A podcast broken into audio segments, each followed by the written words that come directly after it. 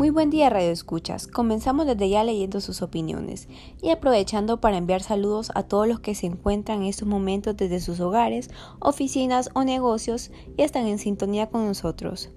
Entre más sucesos internacionales, el presidente mexicano Andrés Manuel López Obrador propuso este jueves un aumento del salario mínimo de un 15%, unos 140 dólares mensuales que entraría en vigor en el 2021.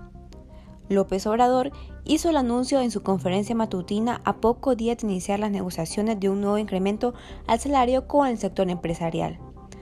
Durante su comparecencia, el gobernante hizo referencia al desplome del salario mínimo en el periodo neoliberal, refiriéndose específicamente a los secretarios de Hacienda que argumentaban altos índices de inflación si se aprobaba un aumento salarial significativo. Noticias que sin duda han llenado de alegría al pueblo mexicano no se aparten de nuestra sintonía, que en minutos regresamos con más.